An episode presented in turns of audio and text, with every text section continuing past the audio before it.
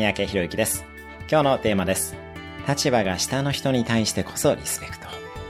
あなたが敬意を持って接する人はどんな人でしょうか同い年や年下、同僚や部下、家族や友人など自分と立場が同等または下の人に対してこそリスペクトを持ちましょう。なぜなら、これらの人には油断しがちだからです。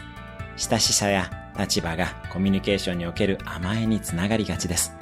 だからこそ普段から立場が同等以下の人に対しては徹底して敬意や愛情を意識することが大事になります。まさに親しき中にも礼儀ありですね。